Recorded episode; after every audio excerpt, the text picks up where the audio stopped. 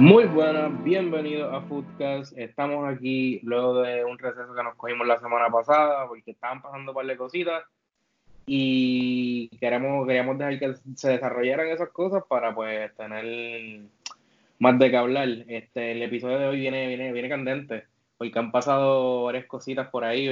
Sabemos que Piqué está molesto. No sé si. No, no, no sé cómo interpretar eso que dijo Piqué acerca de lo, de lo que la liga después del partido del Sevilla. Pero pues tenemos a Yamil que nos va a decir más o menos lo que él piensa, que es mejor que un fanático barcelonista. Pero nada, ¿cómo están, gente? ¿Todo bien? Ah, como Todo bien, sobreviviendo. Sobreviviendo. Ahora, ahora ya, ya bajamos el nivel 6 de, de 2020, ahora es los polvos del Sahara. ¿En qué momento, no? Touch. no, no, esto está, esto está del carajo. Este, está, y yo creo que también está del carajo, según tú, el arbitraje de, del, de la liga, ¿verdad? Para ti está un poco molesto con ese arbitraje de la liga y el bar y esas cosas. No, sí, pero esto, esto ya viene de lejos. O sea, es evidente. Y pues uno piensa, ¿verdad? Que con el VAR, pues todas esas cosas van a acabar y cada día te sorprendes más todavía, ¿no? Eh, nada, este, la gente se equivoca, eso yo lo entiendo, ¿verdad? Pero son esas seguidillas de equivocaciones que le cuestan ligas y puntos a los equipos. Bueno, si los que no saben qué estamos hablando, estamos hablando de el resultado del Madrid contra la sociedad, pues sí, contra la sociedad que puso el Madrid lo puso de líder, básicamente, luego de que el Barcelona se dejara a punto contra el Sevilla. Disculpa ahí. Eh, y pues entonces hubo una, una, jugada polémica, hubo un penal de Vinicius que para mí era penal. Este, no, sí, ese, yo concuerdo en eso, para mí ese también era Vinicius, iba a, Vinicius iba a patear el balón y obviamente le puso el pie y se desvió la pierna de Vinicius, obviamente hizo que pues el balón se fuera a la puta, haciendo, causando el penal ahí, obvio. La otra jugada polémica fue la mano de Benzema, que según el reglamento FIFA, eso no es mano. Para mí es este, mano. lo, que pasa, Lo, que, lo que pasa es que si, es, si esa misma regla, la, si, lo que pasa es que esas reglas son inconsistentes al aplicarla. Entonces da la casualidad, porque yo creo que es casualidad, mano, que el árbitro la, la aplica bien, se la aplica bien al Madrid y pues los beneficia y pues mira, es casualidad de verdad, pero yo creo que la regla está bien aplicada porque de la manga un poquito a mitad de manga para arriba no es malo. So ahí no sé. Y lo otro que esté polémico es lo del gol de Yanusa, que no sé por qué carajo se lo anularon. Según la decisión oficial era que había, no me acuerdo el nombre del jugador, pero estaba en medio de la vista de Courtois, pero estaba como que ir a tres metros casi de Courtois, que de verdad que no entiendo por qué anularon ese. Pero de que el resultado fue influenciado por el VAR, pues sí. Positivamente o negativamente, pues negativamente, porque con el gol de Anuncia hubiera sido un 2-2. Y obviamente la liga ahora mismo la tuviera el Barça todavía. Eh, el Barça ayer, si no me equivoco, ganó, sí, ayer, ganó 1-0 contra el Club de Bilbao y también hubo otra jugada polémica en la que Messi le hace un pisotón que era amarilla para mí, no era roja. No sé qué tienen ustedes que pensar. Este, y pues el Barça se pone a tres puntos otra vez del Madrid, esperando lo que pasa ahora mismo con el resultado. La fecha de hoy, estamos, a la fecha de hoy, al momento que estamos grabando, el resultado del Madrid contra el Mallorca va 2-0, por ende el Madrid quedaría como primer lugar. ¿Qué opinan ustedes? Esto. Habla ya. Eh, ok, eh, tengo, tengo muchas cosas que decir, Este, porque estoy molesto. ¿Estás molesto? ¿Por qué? Cuéntame. Y yo concuerdo en todo lo absoluto con mi presidente Gerard Piqué. Porque no es solamente el partido de la Real Sociedad, sino esto viene desde el partido contra el Valencia, donde se le anula un gol a Rodrigo Moreno por un presunto offside de Maxi, Maxi Gómez, Maxi Gómez, que aparentemente participa en la jugada cuando la realidad es que ni la toca. Entonces, ¿qué pasa? Tú tienes un equipo como el Valencia que se va 1-0 arriba, el juego se te complica. Pero después, posteriormente, el Madrid termina ganando ese juego 3-0. O sea, también crédito al Madrid le metieron tras el Valencia, pero ese gol lo hubiese cambiado todo. Después vamos al partido de la Real Sociedad. Yo concuerdo con Ángel. Es penal a Vinicius. Clarísimo. Pero entonces después la mano de Benzema. El hombro, independientemente tú muevas el brazo o no, se queda en el mismo sitio.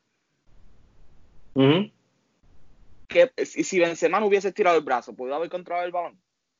Yo entiendo que sí. Entiendo que sí. Porque para este mí, para mí no. A mi entender, no. Por algo estira el, por, algo estira el brazo. Pero, okay, si, eso, eso, eso, es una jugada que en cualquier otro partido era mano. Es que lo que pasa es que si, si miras el reglamento, esa es que también es el ángulo de la cámara, de verdad, porque hay, uno, hay un ángulo que se ve como si fuera casi en el codo, el balón. Pero hay otro ángulo que se ve casi, casi, se ve casi en el pecho, a mitad de pecho, el balón. Que es, el, que es el que yo creo que estamos hablando, que se ve más de frente, porque hay uno que sale más como que de ladito, y ahí se ve como si fuera el hombro. Ahí, ahí, ahí es mano, claro. Pero si el árbitro usó la imagen que nosotros estamos hablando, pues Benzema igual podía estirar el hombro como, como si fuera boceador. Tú no sé si me estás entendiendo, no sé si me estoy explicando bien. Si estiraba el hombro así también le controlaba el balón. A lo mejor no tan bien como lo controló, pero a lo mejor igual lo controlaba. ¿Entiendes? So ahí no sé. O sea, pero ya estamos, ya estamos cayendo en terreno de what en verdad. Este. Por eso, ok, está bien. Esa, esa, yo diría que de esa, de esa polémica de ese partido, esa yo diría que es la menos polémica porque es otra jugada que se puede considerar interpretable, todo depende ¿verdad? del ángulo que haya tenido el bar de esa, de esa acción. Exacto, ahí, ahí, depende del árbitro, de verdad. Ajá. Pero entonces lo que molesta de verdad, o sea, el gol de Yanusa. Yo todavía, ok, el gol fue anulado porque aparentemente Januzaj tira y hay un jugador de la Real Sociedad, offside, obstruyéndole la vista a Courtois. Ese de verdad que yo no me lo explico, de verdad. Esa es, la explicación por, esa, esa es la explicación por la cual se anula ese gol. Ahora, digo yo, ahora hay que coger para que no te en esos juegos, tú con tres minutos de anticipación decirle al portero, mira, voy a patear, para que entonces todo el mundo salga del medio, para que el portero no, no tenga la vista, ¿verdad? No se le obstruya la visión y tirarle la alfombra roja pues si acaso, ¿verdad? O sea... Ahí, ese, esa jugada, ¿verdad? Que está bastante polémica. ¿Qué tú opinas, Evan, este, acerca de esas decisiones medias raras del Madrid? Pues mira, es que en general la liga está como que media, media mala en cuestión al arbitraje, ¿sabes? Eh, no solamente con el Real Madrid, sino con el Barcelona también han salido cosas sobre Messi, sobre que si agresión de este, que si mano de este, que si mano del otro. Este, yo pienso que es una serie de eventos desafortunados. O sea, yo sí entiendo que tú sabes, los, árbitros cometen sus errores y pues por ahí puede haber una, una que otra cosa, pero no creo que sea algo como para desacreditar tanto a ambos equipos por los goles que hacen. Ahora mismo, esa jugada de Carvajal, que sí, yo pude haber considerado falta, este, pienso que igual no es algo, o sea, que determina por completo la jugada de gol. Este, o sea, que yo siento como que se le está restando mucho mérito a estos equipos por ciertas acciones. Obviamente no estoy hablando de todas porque hay algunas que sí, tú sabes, son más graves que otras pero siento que la gente está usando mucho esta excusita de, que los árbitros y los árbitros, ¿sabes? para justificar los fracasos de sus equipos. Este, yo creo que, yo, es lo que yo le dije a Yamil, y es básicamente lo que tú dijiste, que el arbitraje no está un bueno para uno y malo para el otro, el arbitraje ha estado malo para los dos, honestamente. Y, por ejemplo, la agresión de Messi a Diego Carlos, eso era una roja directa. Y, y Sergio Ramos hacía eso y era roja directa también. Porque eso, tú no puedes, tú no puedes, tú no puedes meterle un puño a un jugador así porque sí. Es que no fue un puño, fue un empujón. Mm, no sé. A mí sigue siendo, porque, porque también fue por yo el lo, cuello. Yo lo que vi, yo lo que vi fue un empujón. Y cuando, cuando tú has visto que a un jugador lo han expulsado por un empujón. Bueno, pero por lo menos amonestarlo tenían que hacerlo. Ah, no, claro, a los dos. Y amonestaron a Busquets y a, y amonestaron a, Busquets y a Fernando por un por darse las camisas, básicamente. So, ahí. O sea, no, ojito, es que ojito, ojito, Busquets y Fernando están los dos bien amonestados ahí porque pues también No, y muchos Fernando sí. Pero ciertamente a Messi lo debieron haber sacado la tarjeta y a Diego Carlos también. Ujú, Y entonces O también sea, tenemos que mí Messi. los dos. Y lo de este fin de semana de Bilbao pudo, o sea, ahí es, este es más interpretable todavía. O sea, yo estoy de acuerdo con ustedes cuando ustedes dicen que mínimo tarjeta amarilla, lo de Diego Carlos y Messi debe- debió haber sido. O sea, eso yo estoy 100% de acuerdo. Yo no sé por qué este, el árbitro no lo hace. Maybe es porque no lo vio y del VAR no le dijeron nada. Porque recordemos también que el VAR solamente debe intervenir cuando, o sea, en anular goles o, o validar goles y para tarjetas rojas. Entonces, prácticamente el VAR dijo, pues mira, no lo vamos a, no vamos a decirle nada al árbitro, ¿verdad? No vamos a decir que la chequee porque para nosotros esto no es roja. Y aparentemente el árbitro, aparentemente parece que el árbitro no vio nada. Pero lo del fin de semana contra el Athletic Bilbao, o sea, es, es, es estúpido tintar de agresión un pisotón que Messi hace sin querer. Sí, Porque el- el- Messi, va, Messi, va a tra- Messi va a trabar el balón. El defensor de la Geray se va a despejarlo. Y pues ya Messi tiene la pierna en movimiento. Ya no hay nada que él pueda hacer para pararla. Y pues termina pisándolo. E incluso mira al otro lado porque es que ni siquiera va con la intención de agredir al rival. O sea, quizás sí, amarilla por juego peligroso. Eso tampoco, o sea, también pudo haber, eso pudo haber sido una sanción bastante justa para esa acción. Pero pedir una roja por eso, ya es como si estuviesen persiguiéndolo. Pues mira, yo creo que era amarilla, sí, porque era un juego peligroso y Messi se, ve- se nota claramente que Messi ni estaba mirando ahí el pie de Geray. Pero cuando tiene una jugada que pasó en marzo contra la Real Sociedad, yo creo que fue, bueno, no me acuerdo el nombre del jugador, pero le, le metió un pisotón y fue claro. Ahí, ese pisotón fue claro de que Messi lo buscó. Y tampoco le, le sacan ni tarjeta. Mm, ojito, que puede ser un poquito que también los árbitros estén desviando por el hecho de que puede ser de que, un, de que un jugador así de grande como Messi, y pues ajá. Pero nada, vamos a cambiar de tema porque si no nos quedamos aquí en un loophole y, No, sí, hablamos, terminamos la semana que viene. exacto. Eh, nada, el- Ah, espérate, básicamente- espérate, espérate. Yo quisiera añadir algo también. Sí, ya, Porque obviamente yo soy requete contra fanático del Barça y este, ¿verdad? Es el equipo que más me gusta como juega desde siempre. Actualmente el Barça no se encuentra en su mejor momento y con todo y eso, yo, o sea, hay mucha gente y mucha, hasta la televisión y los programas de esto del análisis lo han tintado de, de crisis. Para mí el Barça no está en crisis. El Barça tiene unos problemas, claro. O sea, ahora mismo el, el equipo se le, se le siente o sea, tiene tramos que se le siente estático, se le siente parado, que mueven la pelota sin sentido. Pero hay que ver una cosa también. El Barcelona, antes del parón, le metía gol hasta los tornados de Macao y los mulos de Junco. y Bueno, si tú no. lo dices así, sí, es verdad, es verdad. La, la defensa del Barcelona, es que también ese Ah, parón o sea, de tres meses con llegó. el después del parón, se han jugado cuatro juegos. Al Barça no le han metido gol en ninguno. O sea, tampoco se puede decir que el Barça pues está jugando completamente mal. Defensivamente han arreglado. Obviamente con un Ter Stegen estelar que por lo menos en los eh, que por lo menos contra el Sevilla tuvo un par de atajadas importantes. Pero fuera de eso, defensivamente el equipo parece haberse corregido. El problema ahora viene siendo más en la generación de juego donde están dejando a Messi solo. Pero yo, a pesar de todo, del partido de ayer salgo reforzado porque una vez entró Ricky Puig y Ansu Fati, el equipo cogió vida. Así Sí, pero que, se están viendo los mismos problemas que se vieron con Valverde. Que era básicamente que Messi, esperaban que Messi hiciera todo. pero lo que pasa es que con Valverde el equipo tenía la sensación de que estaba muerto de principio a fin. Eso sí, también. ¿Me entiendes? o sea, un equipo, sin personalidad. Ayer... Ahora, ahora, tú, ahora, tú, ahora tú ves por lo menos el Barcelona que el Barcelona siempre busca el mismo estilo de juego y busca. No, sí, exacto. Esa es otra. El Barcelona vuelve a tener un sistema consistente. Exacto, tiene una personalidad. Con Valverde yo no sabía, yo no sé a qué jugaba. Sí, esa parte, esa, esa parte la puedo entender.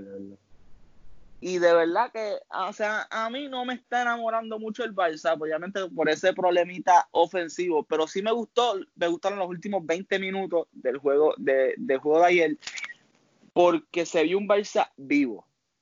O sea, el Barça necesita otro generador además de Messi, porque Messi obviamente no puede solo todos los partidos. Y además, eh, o sea, y, y, si a eso tú le sumas que es una temporada, es la, o sea, Quique Setién coge este equipo a mitad de temporada, un equipo que diseñó Valverde para su estilo de juego. El proyecto de Setién es tratar de verdad de terminar la temporada con el Barça y entonces ya en agosto veremos cómo juega el Barça con el equipo que diseña Setién, con los jugadores que pide y todo eso. Y ya empezó a hacer cambios Setién, vamos a hablar de eso ahorita porque hay unos jugadores ahí que quiere salir de él, hay otro que quiere traer y yo creo que hay unos que no deben salir pero si esa es la filosofía de él, pues adelante. Nada, pasando al próximo tema así de los resúmenes que están pasando. El Bayern ganó la liga por la octava vez corrida. Eh, no hay mucho que opinar de eso. Este año tuvieron un poquito más de dificultad para ganarla, pero una vez volvieron del parón, no había quien los parara, honestamente. Este, la Juve perdió la Copa Italiana, no sé si se le dice el Scudetto, no, no sé el nombre específicamente eh, la perdieron contra el Napoli en penales. Y ahora quiero que me, me, comente de esta, que es el Manchester United, que empezó a despertar, digo, día yo. Ya se, le incorporó Bruno Fernández, este, se incorporó Pogba y ya están, en, están healthy los dos. Y hoy Anthony Marshall marcó a actriz, el primer actriz del 2013 de un, por parte de un jugador de United. Sí, ¿Qué de juego? Pues está bueno lo que, lo que hicieron este último juego contra el Sheffield, que el Sheffield pues andaba jugando bien antes de que pasara esta cuestión del coronavirus. Este, pero hay varios factores, ¿sabes? no es por, por este, quitarle mérito al United y obviamente a Anthony Marcial, sino que es que el, Sheffield jugó sin Dean Henderson, que es una de sus, sus estelares. Y obviamente pues eso es porque Dean Henderson es propiedad del United y pues ustedes saben que regularmente este, los jugadores que están en préstamo pues no pueden jugar en contra de ese equipo. Este, dicho esto, esto puede haber sido algo que le afectó a este equipo, ¿me entiendes? Porque este señor es una de las figuras más grandes del equipo. La figura más este, importante del equipo, diría yo. Este, y por eso pienso que no es que estén así de vuelta, tampoco es que están mal, porque sacaron un empate contra el Tottenham, pero pero es que todavía me hace falta ver más para, para saber que, para decir que el United está de vuelta. Por ejemplo, antes de que pasara el coronavirus, este, tuvieron una victoria importante ante el Manchester City. O sea, que eso sí da indicios a que el equipo puede ir mejorando poco a poco. Este, como tú bien dijiste, este, Bruno Fernández este, y Pogba van, a, van a empezar a congeniarse ahora, ya que pueden jugar juntos, obviamente. Este, y eso va a ser una buena combinación para este equipo que quizás le pueda ayudar un poco. Este, veremos a ver cómo le va en la próxima fecha. Sí, ahora el medio campo está bastante fuerte porque tienen a McTominay, yo creo que McTominay se lesionó, no estoy seguro. Pero tienen a Max, si no se lesionó, no, de verdad que ahí no, fue que había algo de McTominay, pero no me acuerdo si fue que se lesionó, que no iba a jugar. Anyways, no sé. El punto es que tienen a McTominay, tienen a Bruno Fernández y tienen a Paul Pogba con esos tres en el mediocampo, yo creo que tú puedes armar un mediocampo bastante bueno para la Premier, diría yo. No sé qué tú puedes pensarle ahí. No, no, no, sí, se puede formar algo. Lo que pasa es que es cuestión de, tú sabes, darle chance al equipo. Este, pero como quiera, el United necesita demasiado de muchos ajustes, hermano.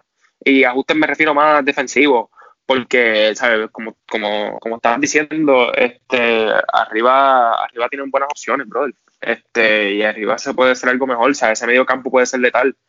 Este, pero para mí, el United lo que le falta es una mejor defensa. Y por más que me guste David De Gea, yo pienso que lo mejor para su carrera y para el mismo Manchester United es que él haga un switch y, venga Dean Henderson y se quede con esa portería. y, la defensa tampoco está tan mal porque sabemos que Harry Maguire y Juan Bisaca y Luke Shaw, los tres son bastante buenos. Solamente Sí, pero no- como que una parejita para Maguire. Sí, pero no están jugando, no están dando el grado. Y la, la No, no misma, los mismos fanáticos. No están dando el grado, obviamente, pero ajá. Este, pues, sí, sabemos lo que tienen y pasa- va a pasar, o sea, para mí, va pasando lo que pasaba con Courtois a principios de temporada. De la primera temporada del año pasado, que Courtois no rindió para nada. Y sabemos que Courtois este año es otro. Comparado que- con la temporada pasada. Lo que pasa es que en, en el caso de Maguire, este, tiene un peso más grande en su espalda porque ¿sabes? es uno de los fichajes más caros. ¿sabes? Sí, lo Este, convirtieron, lo y- convirtieron en el central más caro de la historia. Ajá, y eso, tú sabes, eso es una, una responsabilidad bien fuerte con la cual tú cargas mientras estás jugando, tú sabes, que quizás eso puede contribuir a- al desempeño pobre que está teniendo. Sí, sí. Este, nada. Seguimos así resúmenes de las ligas y de lo que está pasando. Este, obviamente Francia no se está jugando. Este, en la Premier, el Liverpool ganó hoy con golazo de Fabiño. Y si el Liverpool, si el Chelsea mañana empata o le gana al City, ya el Liverpool quedaría campeón. El Liverpool va a quedar campeón, digo yo. Ya yo creo que es bastante obvio. Pero ¿qué, qué escenario Claro. prefieres? ¿Que el Chelsea mañana se, le, quite puntos al City o que ustedes vayan a casa del City y le ganen al City? Yo quiero que se decida en un partido de nosotros, no que se decida en un partido ajeno. Este, por, por ende, me gustaría que ganara el City mañana. Este, y, y que se decidiera en nuestros términos, ¿me entiendes? O sea, no quisiera enterarme de que son campeones porque este equipo le ganó al otro. Este, quisiera que, tú sabes, nosotros fuéramos los que, los que le ponemos fin a la historia, ya que no tenemos público. Ujú. Y Yamil, ¿qué tú piensas que va a pasar con la liga? Que la liga está bastante reñida. Este, ahora mismo el Madrid ya yo creo que selló la victoria contra el Mallorca, está 2-0 en el minuto 88. Este, así que el Barça se, se quedaría como segundo, a menos que el Madrid pues pierda puntos en una, en una de las próximas fechas. ¿Qué tú piensas que va a pasar en- con la liga y qué esperas de tu equipo para que puedan ganar esa liga? Nada, en verdad, este, yo le daría, ¿verdad? Lo que el un poco de más tiempo, en lo que, ¿verdad? Jugadores como Suárez vuelven a ser, ¿verdad? Los mismos. A ver si Griezmann al fin, pues, encaja. Eh, Dembélé también, a ver si se recupera antes de que se acabe la temporada, pero así mirando el calendario, esto, eh, lo tiene yo diría un poco más complicado que el Madrid. Ahora mismo la próxima jornada el Barça la juega contra el Celta, una, una jornada relativamente, o sea, que no debe causarle mucho problema. El Celta no está jugando muy bien esta temporada, pero el Madrid juega contra el Español, que actualmente va último. O sea, el Barça pues en la, en la sella, sella la liga con un par de equipos de media tabla hacia arriba, cuando el Madrid la, sell- la sella de media, tabla, de media tabla hacia abajo. Así que el escenario viene siendo un poquito más favorable para el Madrid. Obviamente, pues la, la esperanza es lo último que se pierde, ¿verdad? Yo tengo esperanza de que el equipo pues vaya cogiendo otra vez rodaje, que vaya mejorando esos problemas que tiene ofensivamente y que mantenga esa solidez defensiva y pues orando a que a que el Madrid pinche. cross fingers para ver si pasa algo. Como dijo Piqué, ya la liga no está en manos de nosotros. Difícil cuando depende de, de lo que pasa. A lo mejor Piqué lo dijo de forma, de forma sarcástica por los árbitros, Porque, pero eh, también tú se puede sabes que lo dijo de forma sarcástica. Pero también se puede interpretar. Vamos a, pe- vamos a tomar las palabras literales y no vamos a buscar el doble sentido en las palabras de Piqué. No quiero salseo. Este, pues, según Piqué, pues todo depende de si el Madrid pincha o no. Este. Y es pues que nada, para que tú pues, veas, para que tú veas lo inteligente que es Piqué cuando habla. Que Oye, no. sí, Piqué- ellos dependen del Madrid, pero también ahí te está tirando una puya al VAR y al arbitraje. Sí, pero ya, está, ya, ya hablamos de eso, papá. Ya, ya sabes, ya. la- la- entonces, Piqué es una de las personas más carismáticas y Piqué es bien polarizante. Piqué tú lo odias o lo amas. ¿Me entiendes? Claro, Porque, claro. y sabemos el don de Piqué que tiene para, para hablar. Pues, ajá. Nada. Sí, sí. Pasan- pasando a lo que son las transferencias, pues ya hace un par de hace par de días, el último podcast, disculpa, ay Dios mío, estoy trabado. El último podcast lo confirmamos. Timo Werner se va al Chelsea, ya es oficial, 80 millones eh, la cifra. Yo creo que precio justo, bastante bueno para un delantero de ese nivel. Hay que ver ahora si rinde al mismo nivel que estaba rindiendo en lo que es la, la Bundesliga. Eh, no sé qué ustedes tienen a, que opinar de parte de ese fichaje. No sé si van a estar frustrados porque el Liverpool no, no saca, no desembolsa. No sé si van a estar ilusionados porque puede venir algún otro fichaje para el Liverpool. No sé, no sé qué piensan que va a pasar con Timo Verde, si va a lucir bien o si va a lucir mal bajo Frank, Lampard, pero vemos que Frank Lampard ya desembolsó y menudo equipo se está montando Frank Lampard, ¿eh? Este, mira, yo no estoy frustrado, pero al mismo tiempo sí, porque hay tiempo todavía de que se pueda conseguir un jugador, pero sí lo que me, me frustra un poco es que he escuchado que, el grupo pues que, que financia al Liverpool, este, como que no está dispuesto a gastar mucho dinero este mercado de transferencia. Y yo lo entiendo. Pero yo pienso que el Liverpool, para el nivel en el que está, ¿sabes? Para el nivel en el que está compitiendo ahora mismo, necesita más. Y necesita más, este, ¿cómo te digo? Jugadores claves, ¿me entiendes? Porque ahora mismo el Liverpool ha pasado muchos baches en la temporada que a veces se quedan sin jugadores claves en ciertas posiciones. Por ejemplo, James Milner, yo sé que te puede jugar en muchísimas posiciones y eso. Pero ahora mismo no, es lateral izquierdo, tú sabes. Eh, el partido, el partido contra el Everton lo pasamos malísimo por eso mismo, porque Robertson estaba lesionado. Entonces metieron a Milner y Milner se lesionó al principio del partido, o sea, en los primeros minutos del partido. Y tuvo que entrar Joe Gómez, y Joe Gómez estuvo jugando de lateral izquierdo todo el partido. Tú sabes, esas son cosas que realmente el equipo no se debería permitir. Este, no sé si, si alguno de ustedes recuerda, pero para la época de la, de la Copa Mundial de Clubes, este, Henderson acabó jugando un partido de central. Sí, me acuerdo de eso. Tú sabes, esas son cosas que yo pienso que pueden suceder, sí, pero que se pudieran evitar, ¿me entiendes? Ahora mismo yo considero que el Liverpool tiene demasiado de muchos mediocampistas buenos, tú sabes, mediocampistas que pueden competir por una posición. Yo pienso que ahí deberían liberar un poco de espacio. O sea, ahí deberían tomar decisiones arriesgadas. El Liverpool es un equipo que, cualquier jugador que llegue se convierte, se convierte en un favorito de los fanáticos. Y cualquiera que se vaya va a doler, ¿sabes? Verlo irse, obviamente. Pero son decisiones que se tienen que tomar. El Liverpool para mí necesita un tipo un poquito más clínico en cierta, en cierta, en ciertos aspectos, por ejemplo, Este, en la ofensiva, porque Tibo Corigi no, nos ayudó muchísimo la, temporada pasada, pero a no me da garantías cuando entra a la cancha. ¿sabes? A, mí, a mí no me da confianza de que, de que puede darle ¿sabes? Un, cambio trascendental al equipo. ¿sabes? Sí ha hecho su trabajo, como, como mencioné en la Champions, metió el gol que, no, que básicamente nos dio la, la, sexta. Este, con el Barcelona también metió sus dos goles y eso. Ha estado en momentos importantes. Eso no se lo puede quitar nadie pero es que no me gusta, o sea, simplemente no me gusta. O sea, regularmente cuando meten Origi lo meten por el derecho o por izquierda, no lo están poniendo en el centro. Y eso es un error, mano, de verdad que es un error. Yo pienso, ¿sabes? Que gente como Minamino, que acaba de llegar, se puede mejorar, ¿sabes? Gente que se puede, se puede llevar un nivel que puede aportar muchísimo más al equipo. Shakiri, este, cada vez que entra a la cancha aporta algo, pero no le dan su tiempo de juego. Hay otros jugadores como Harry Wilson que están en préstamo en el Bournemouth este, y toda esa cuestión que se pueden traer para atrás y pueden hacer un buen trabajo, tú sabes. Para mí tienen que invertir en eso. No necesariamente tienen que gastarse una funda bien grande en un jugadorazo, pero que, haya de dónde sacar. Eso es lo que yo quisiera. Bueno, ¿y, qué piensan del, del, del menudo equipo que se está armando el Chelsea?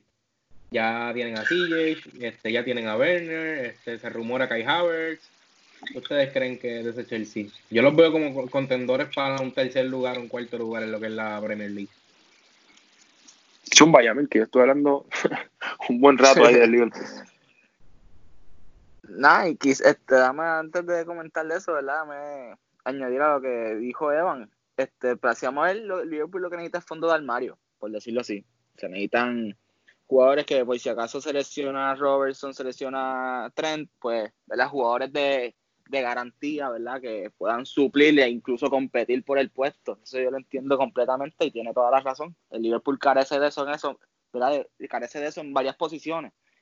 Pero, ¿verdad? Ahora hablando de del Chelsea, yo te diría que más que un equipo para tercera cuarta plaza en la Premier, es un equipo que lo están diseñando para ganarla. O sea, estamos hablando de que están. De allá, de tres años, tú le compras un defensa, un defensa central eh, clase mundial y ya el Chelsea se convertiría en un equipo claro contendor, diría yo, para ganar la Premier, para mi entender. No, sí, o sea, estamos hablando que el mercado todavía no se ha abierto formalmente y ya ellos aseguraron dos contrataciones que si la suma las dos te llegan a los 100 millones de euros. O sea, 100 millones de libras, 100 millones de lo que tú quieras, como tú quieras decir, decirlo, ¿verdad? Y tan, entonces también lo relacionan con jugadores como Kai Havertz, Ben Chilwell, el lateral izquierdo del Chelsea, digo del Chelsea, no del Leicester. O sea, y el, y el proyecto que está armando Frank Lampard para mí es bastante prometedor, está apostando por muchos jugadores de la cantera y jugadores que pues si puede, se puede decir que se han probado, por ejemplo Mason Mount, eh, también Abraham Tomori, o sea, es un equipo muy Hudson Odoy, es un equipo muy joven que tú le estás trayendo pues más jugadores jóvenes que ya están probados a nivel europeo como lo son Werner y Ziyech. De verdad que es un equipo que quizás inmediatamente no es que vaya a aspirar al título como tal, pero es cierto lo que tú dices, dentro de dos, tres años debería, debería ser un equipo top de, Inglaterra, como lo fue en su momento. Como fanático del Liverpool, ¿tú le tienes miedo a, ese Chelsea que se está armando? Eh, sí, bueno, miedo no, o sea, no tanto así, coño, pero, pero respeto. No, no, no, no, miedo de que la temporada que viene te van a ganar la, la liga.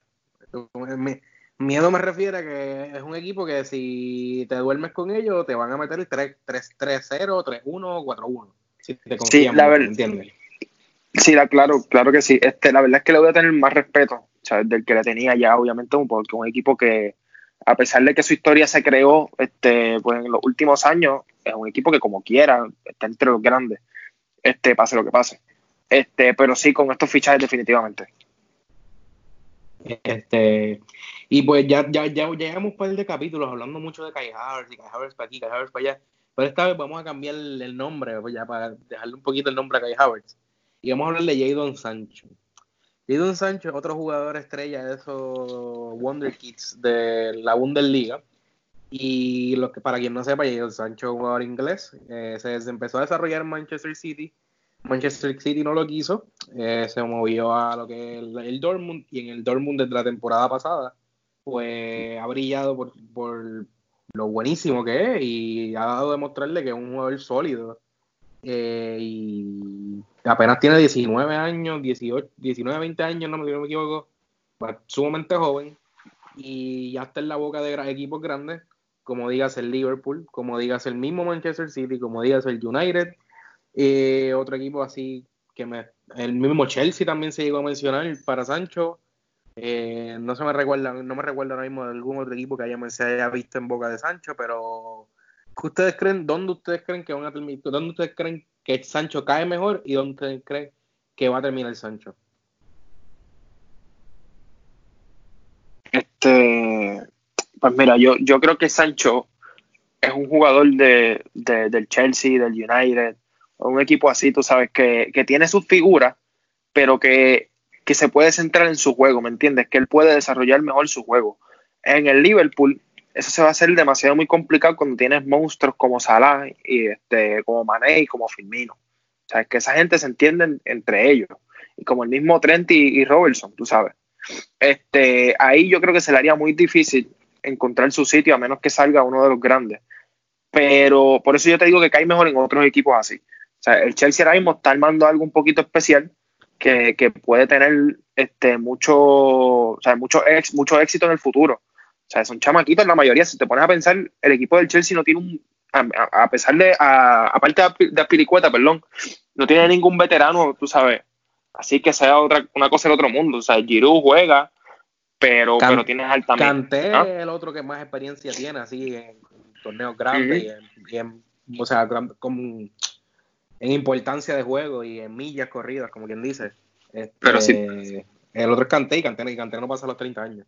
Pero si te pones a pensar, tienen a Tammy Abraham, a Mason Mount, a Chris James, el mismo Kepa está súper joven, a pesar de que la gente se está quejando de él, que para mí es un porterazo.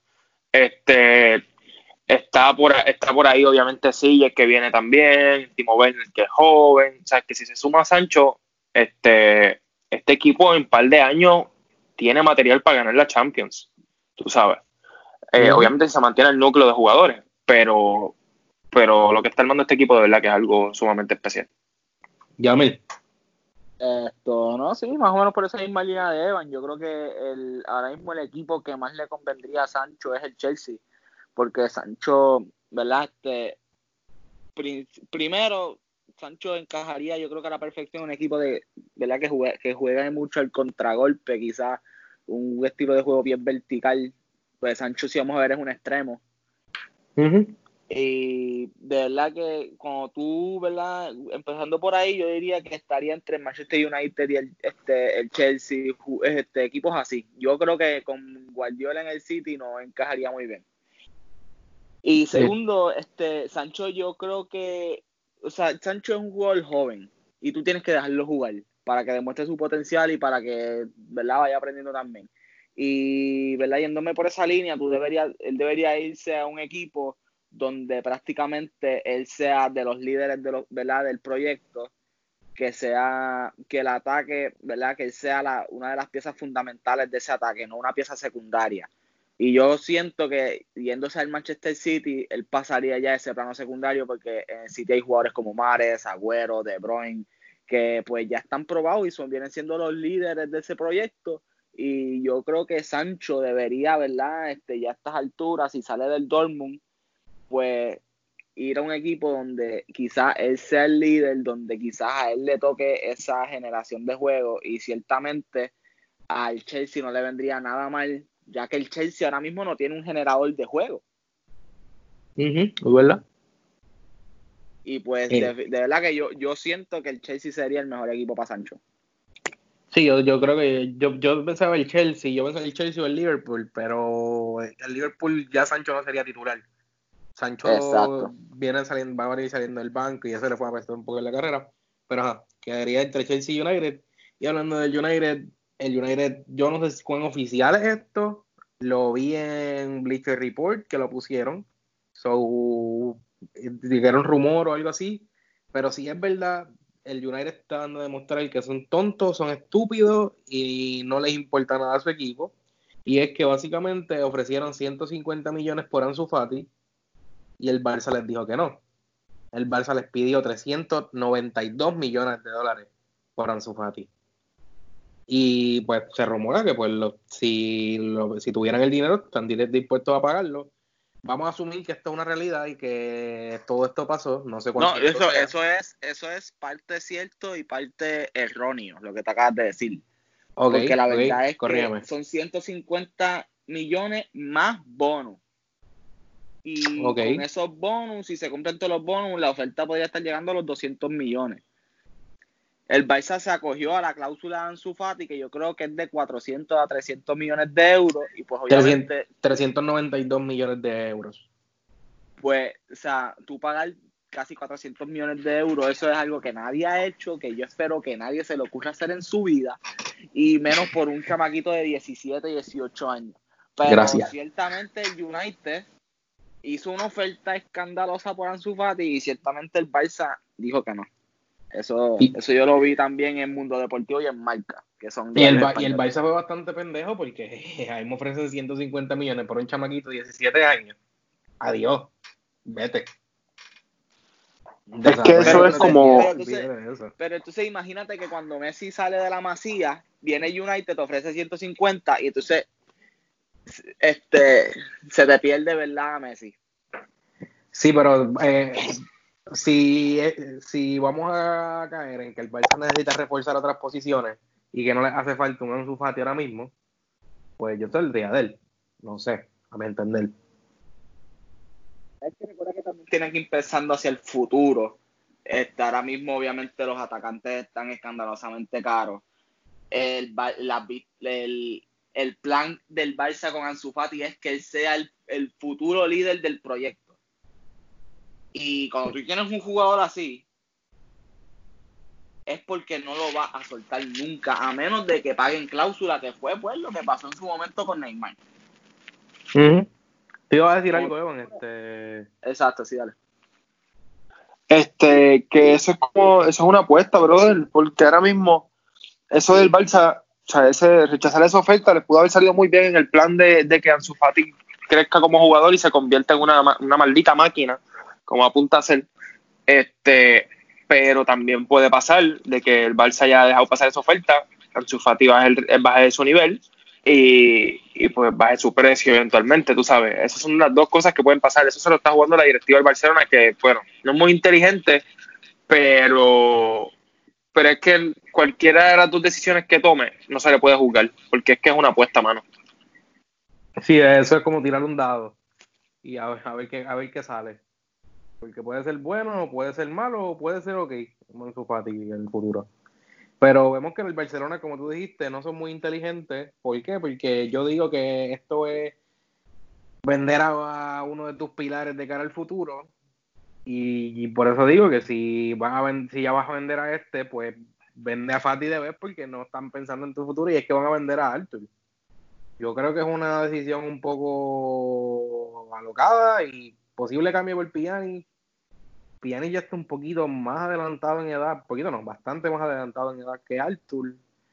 Yo no lo vendería, yo preferiría vender a un Dembélé, a un Coutinho que no tienen espacio en mi equipo, al mismo un Titi que, que lleva que sé yo cuántos años lesionado y vino a jugar hace, ahora después del parón. Yo preferiría no vender a Artur, quedarme con Artur, olvídate de Piani. Piani que se quede feliz en la, Juventus. Es bueno, sí, pero no es mejor, no va a ser mejor que Artur va a ser mil veces mejor que él, para mi entender. Y cuidado si no lo es ya. ¿Qué tú piensas, Jamil? Que tú eres el barcelonista aquí por excelencia. Pues, pues mira, eh, si a mí me van a escoger entre vender a Artur o a Fati, yo vendo a Artur. O no lo pienso. Porque para mí, el Barça tiene varios llames, centrocampistas de futuro y e, históricamente la Masía es una fábrica de mediocentro ADN Barça. Se fábrica, se es Iniesta, Xavi, Thiago, este, y si puedo, puedo seguir mencionando por ir para abajo. Pero ciertamente encontrar a alguien con las características de Ansu Fati es, es más difícil todavía y tú lo sacas de tu academia. Segundo, el Barça es un equipo que tiene que, que tiene que vender. Aparentemente el equipo económicamente no se encuentra muy bien de hace ya un par de temporadas. Y necesitan vender y obviamente se rumorea pues la posible llegada de Lautaro, que va poco a poco muriéndose. Este, la llegada de Neymar, ya no se habla tanto de eso, pero se dice, ¿verdad?, que el Barça va a gastar varios millones en este, este mercado de verano. Y después, obviamente, tú necesitas, ¿verdad? Vender. Necesitas primero vender para liberar espacio y vender, ¿verdad? Para tener dinero para, fichar. ¿Qué pasa? Tú no puedes, o sea, tú tienes que, tú, tú no solamente dependes de qué jugadores tengas para vender, sino de qué ofertas te llegan. Si no te llega una oferta de las que tú esperas por Cutiño, por Dembélé, pero si te llega una buena oferta como esa de Arthur, pues es difícil decir que no. Recordemos que Arthur vino, llegó al Barça este, a cambio de 30 millones del gremio. Y de momento, dos, o sea, él todavía es un jugador que no ha tenido mucho protagonismo y hay un equipo que le está ofreciendo 72 millones por él. O sea, tú te lo planteas, porque te, sería un negocio redondo. O sea, ahí el Barça no pierde nunca. Y cuando tú, cuando tú, eres un equipo que así evidentemente necesitas vender porque quieres traer ¿verdad? más jugadores, pues entonces pues es difícil de rechazar. Ciertamente es un, es un jugador ADN Barça, se, este, ¿verdad? mucha gente lo ve como el relevo de Xavi, incluso yo. No me gustaría que se fuera, pero si es así, ¿verdad? Si, si el club de verdad necesita vender, pues este, que así sea. Obviamente yo me inclinaría más por vender jugadores como Cutiño, que ha dicho Setien que le gustaría tenerlo en su equipo. Vamos a ver qué pasa ahí. Y ciertamente yo creo que ya el jueguito que tiene Dembélé a mí ya no a mí me tiene hasta y perdón por hablar me tiene hasta los cojones porque o sea tú tienes pagaste 120 millones por un jugador que ha pasado más tiempo lesionado que jugando y de momento regresa de, lesión, juega, juega mal y se vuelve a lesionar. O sea, de verdad. Sí, yo creo que el tiempo de Dembélé se le está acabando en el, en el Barcelona. Yo creo que ya Dembélé está patitas porque las quiero. Buscar una liga, algo Bundesliga o liga francesa, así que se pueda ir a, a, ser más libre, como diría yo, y con menos presión, este, y pues pueda desarrollar un poco más el juego, porque sabemos que Dembélé era buenísimo en la Bundesliga y con el Dortmund lució bastante bien. ¿Qué pasó después de eso? Nadie sabe. Dios quiera que cuando que, que, que, pueda llegar hasta el fin de esta temporada y haga buenas cosas, como quien dice, ¿verdad? Para que, para que ponga argumentos para quedarse en el Barça y en la temporada que viene, pues entonces haga sus cosas. Pero si esta temporada ya no va a jugar, de verdad, yo me plantearía que sea, hacer caja con él. Evan, opiniones con lo del fichaje de Arthur. Sí, disculpa, estaba en mute. Este, mira, honestamente considero que es una estupidez completa este, por parte del Barcelona si lo dejan ir. Este, es un jugador que se puede convertir en alguien clave, solamente que tienen que darle las herramientas para poder hacerlo. O sea, el Barcelona yo pienso que está haciendo como que las cosas un poquito mal, están vendiendo a los erróneos. yo creo que no hay, este, planificación, yo creo, mejor dicho. Este, y están improvisando, para mí. Disculpa que te he interrumpido.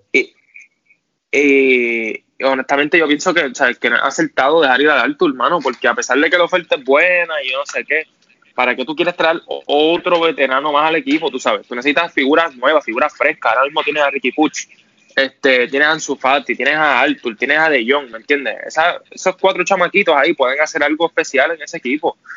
Pero entonces, este, me quieres traer a otro veterano más que ya tendrías a Pjanic, tienes a, a Rakitic, tienes a Busquets que sigue siendo una máquina, pero te digo yo que tiene un montón de veteranos ya. Messi es un veterano, Piqué es otro veterano, Ter Stegen se está convirtiendo en un veterano, este, Jordi Alba es otro veterano más dentro del equipo, este, Luis Suárez es otro veterano más, tú sabes, necesitas figuras frescas en el equipo. El fútbol se ha convertido en algo diferente, tú sabes. El, el, pick ahora de un jugador no es a los 27 o 26 años. El pick de un jugador, lamentablemente, hoy día es a los 23 años. Tú sabes. A esa edad es que los jugadores empiezan a, como quien dice, ahora en estos tiempos a explotar su, su, su nivel completo. Yo creo que el, el, pick del jugador es como de 23 a 26 años por ahí, ya 27 empiezan a decaer empiezan a, votar, no de caer, pero ya como que bajar un poquito el nivel, ya no están tan explosivos y eso. Lo que pasa es que este fútbol, el fútbol de hoy día, ya se da a los 27 o 28, este, digo, no en todos los casos, obviamente, porque hay otros jugadores que son unos fuera de serie. Pero para el jugador promedio, en lo que se ha convertido el fútbol, tú sabes, ahora tú tienes que ser futbolista rápido, eh, futbolista eh, regate, este futbolista este tienes que hacer movimientos así extraños, eléctricos, tú sabes. sí, mano, antes, antes ya, tú no ves eso, o sea, ves de vez en cuando unos golazos y qué sé yo, pero ya tú no ves eso, o sea, esas técnicas que se veían antes de, cómo patear el balón y todas esas cuestiones, eso no se ve hoy día, ¿sabes? Hoy día se premia más a eso. Y obviamente, pues los jugadores al pasar los años con tanto desgaste físico, pues van bajando un poquito la velocidad. Y por eso te digo yo que, que esas edades según los términos del fútbol hoy día, pues ya estás decayendo. Que no, es así, pero...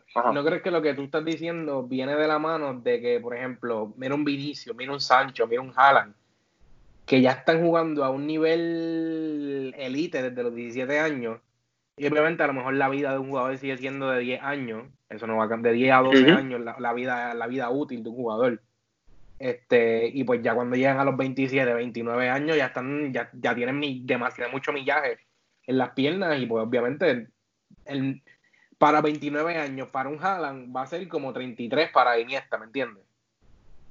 Sí, yo lo que pienso es eso. Que empiezan a jugar a un nivel alto. Que es lo, que es lo rápido que se está moviendo el deporte, tú sabes, lo, lo, lo, lo dinámico que se ha vuelto el fútbol, ¿me entiendes? Eso es lo que, eso es lo que le está afectando a ciertos jugadores. Este, este, y que le van a afectar a ciertos jugadores, porque ahora mismo o sea, hay muchos veteranos que siguen rindiendo, pero yo me refiero más como que a largo plazo, tú sabes, qué es lo que va a pasar. Este, y yo creo que es por eso mismo, este, como te dije, se premia más al, al veloz, al que hace regates, al que hace esto, este, por encima del que tiene técnica. Ahora mismo, tú como jugador, si eres, si eres lento, mano, este, estás está jodido, estás jodido o sea, literalmente por esa, por esa sola cualidad, puedes ser el mejor, puedes tener la mejor técnica, puedes tener lo que tú quieras, pero por lo rápido que se está moviendo el fútbol, vas a tener que adaptarte a ciertas cosas. Pues ahora mismo todos los jugadores que tú ves son así. rápido, dinámico, este, ah, regate por aquí por allá. Pero hace, hace par de años, Xavi, Xavi, Xavi era el jugador más rápido del mundo antes. Pirlo no era el jugador más rápido del mundo antes. Iniesta no era el jugador más rápido del mundo tampoco. Los defensas tampoco eran otra cosa. O sea, John Terry, o sea, toda esa gente es que tenían, tenían la técnica, ¿me entiendes? Y pues eso es algo que yo siento que ya no se premia. Pero Iniesta era un jugador bastante flashy, así como tú dices, de regate y... sí, sí pero me refiero... Sí, sí pero no tan... Ajá. Este, pero no todos, porque tenemos, volvemos y mencionamos aquí, tenemos, le tenemos el nombre gastado a Kai Havertz. Kai Havertz no es un jugador así flashy, ni rápido, ni nada por el estilo, y Kai Havertz apunta a ser un futuro balón de oro. Este, pero sí, eso, uno, eso uno dentro de mucho. Fede Valverde también es otro que tampoco es el más rápido ni el más flashy, Frankie de Jong, este, el mismo Ricky Puy, este, el mismo bueno, también. Ricky tiene regate. Sí, sí, sí, pero no, no, no, como Evan dice, que por ejemplo, no es un, medio, no un medio campo así flashy, ni que te mete, ni que piense, como un, como un, como un award, eh, Hussein Award, que, que, tiene mucho regate y es bien rápido y se te escabulle por aquí, se te, se te va por allá, ¿me entiendes? A lo mejor es más bueno. ADN Balsa en Ricky Puy, pero ajá, dime. Este, que a pesar de eso, o sea, eso es un caso dentro de muchos, porque si te pones a ver por, por el otro lado está que si el Vinicius, que si el Sancho, que si el Haaland, que si el Timo Werner, este, y pues toda esa gente pues cae con las cualidades que yo estoy diciendo, ¿me entiendes? Y antes pues no, no era tanto así la cosa. Sí, sí, también es que también lo que se está moviendo el juego también, que el juego ya se está convirtiendo en un juego más de pase largo, este, una, un, un, jugador te va a hacer la contra el solo y así, por el estilo. Este, pero nada, vamos al tema final eh, del podcast. Este, este tema va a durar bastante porque vamos a simular la Champions nosotros. Vamos, obviamente, esto depende de los, esto es, depende de los sorteos. Yo voy a hacer un sorteo aquí con papelitos, pero no va a ser igual a lo que va a pasar en, en agosto. Eh, las reglas de la Champions en agosto, por si no la saben, este, no se va a jugar ida y vuelta, se va a jugar un torneo de, obviamente, los partidos que no se habían disputado se van a disputar en los campos que tenían que disputarse, este, y después se va a mover, después se va a mover a Alemania el torneo, y va a ser un torneo, Alemania, en Alemania o Portugal, no sé, no sé dónde se va a mover el torneo, pero el torneo va a ser solamente un juego, el que gane pasa de ronda, son como los juegos van a ser todos en una semana y media y después ya la otra semana en la final, algo así. Este, y va a ser cuarto, semifinal y final. Y ya los equipos que habían pasado, pues pasaron. Y los que no, pues vamos ahora a hacerlo, para refrescar la memoria.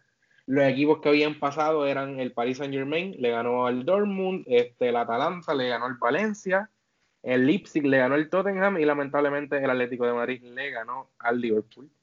Este, los fichas, los, los matchups que quedan, es el Bayern contra el Chelsea. ¿Quién ustedes creen que va a pasar ahí? ¿El Bayern o el Chelsea? El, recuerdarle el, el, resultado, Bayern ganó 3-0 al Chelsea en casa del Chelsea. No, Bayern sin duda. Yo creo que Bayern también, yo dudo que Yamil tenga algo diferente que decir. No, no, evidentemente si hay, si hay una eliminatoria más clara que el agua es esa. Bayern, pues tenemos ahí que el Bayern le va a pasar, le va a ganar al Chelsea. La próxima eliminatoria, esta, va a estar buena, porque esta, el Napoli viene jugando bien, este, el Napoli viene, está en forma, este, tenemos un Chucky Lozano que está empezando a coger ritmo con el equipo, disculpa, y un Mertens que no baja a nivel, y tenemos un Barça que si hay que ver cómo acaba la liga, si no se le cierra a nadie. Pero si hay lesiones y el Barça se resbala, puede perder contra el Napoli, ya que el, resultado de ida fue 1 a 1 en casa del Napoli, entiendo yo. So, ¿Qué ustedes creen que va a pasar ahí? ¿Pasa Barça o pasa Napoli? Pues mira, yo voy a, yo voy a mi Barça, porque a pesar de que están teniendo ciertos problemas ofensivamente ahora, eh, son un equipo que defensivamente han mejorado mucho, tienen esa ventaja de ese gol de visitante en San Paolo y Este, yo espero ya que de aquí a agosto, ¿verdad? Las cosas cambien un poco, ¿verdad? Y el equipo pues se vuelve a enderezar. Así que yo voy con, con el Barça. Eh, avisa con el Barça, Evan. Barcelona. Este, pero fíjate, tengo que decir algo a favor del Napoli. Y es que el Napoli es un equipo durísimo en Champions. El Liverpool te puede dar fe de ello. Pero como quiera, me gustaría que obviamente el Barcelona pues avanzara a contra porque quedarse en octavos de final no la monta. Preguntar al Liverpool. Este. Preguntar a tu Valle en el season pasado. Yo también que, que, que, que, le, Yo también le dimos la de la, Barcelona pasaría. Le dimos la de la tunga en la casa a ustedes. Ahí yo creo que no hay duda de que el Barcelona pasaría, no voy a hacer comentarios al respecto. Este, hablamos en, nos vemos en agosto, a verdad que ustedes no van a jugar en agosto. Este, y vamos a pasar al próximo macho. Yo creo que este es el más polémico y el más interesante, ya que creo que Sergio Ramos no va a poder jugar porque Sergio Ramos tiene una roja. Y quedaría el Real Madrid contra el Manchester City. El resultado fue en Santiago Bernabéu y se acabó, eh, se acabó 2-1 para a favor del City. ¿Qué ustedes creen que va a pasar cuando, se, cuando lleguen a Manchester esos, esos dos equipos? Pues mira, yo creo que, o sea, obviamente, yo, yo irme por el Madrid es algo muy difícil. Obviamente yo creo que el, el Manchester City tiene las cosas bastante a su favor. Este, van a, o sea, ese juego es en el Etihad, le ganaron 2-1 al Madrid. Estamos hablando que el Madrid tiene que meterle por lo menos dos goles para ¿verdad? pasar la eliminatoria algo que es bastante complicado y menos como verdad juegan de visitante. Eh, tuve la oportunidad de ver un juego del Manchester, ¿verdad? De City en el fin de semana, creo que fue, y jugaron muy bien. Yo creo que metieron cinco. Así que yo voy con el City. Evan. Sorry, que este mute, de verdad. Este, pues mira, yo me voy con el Real Madrid. Este, creo que vienen también un buen momento en la liga y, creo que van a ganar la eliminatoria. Digo, eso falta mucho tiempo todavía, ¿verdad? Faltan un par de meses. Pero si siguen como van, le ganan. Eh, yo creo que el City tiene. Yo me voy ahí a difiero de Evan. Este, creo que me voy con Yamil y creo que el City no, y no es tanto por irme anti-Madrid. Es más por el hecho de que el City tiene algo que decir en la Champions por lo del ban. Todavía no se sabe qué coño va a pasar con eso. Y sería lindo que, y sería gracioso que el City gane la Champions y no puedan jugarla el próximo año. So, por ende, por aquello del salseo y por aquello de que tienen la ventaja también. El City, una ventaja uno para el City es una ventaja bastante cómoda. Un equipo que se defiende con el balón y un equipo como el Madrid que no se defiende con el balón y no tiene un, como siempre dice Yamil, no tiene un estilo de juego predeterminado como lo que es el Barcelona o como es el mismo City, como el Liverpool, bla, bla, etcétera, etcétera. Yo creo que va, va, a pasar el City esa eliminatoria. No va a ser fácil, puede ser que se vaya incluso hasta penales, pero de que, de que pase el City, yo creo, yo confío en el City por el hecho de que el City, tras de que tiene algo que demostrar, tiene un plantel extenso y vamos, que también vienen descansados. Ellos están cogiendo ahora mismo la liga y ellos ya saben que van a ganarla. Ahora mismo la liga para el City es un warm-up para lo que es ese torneo, ¿me entiendes?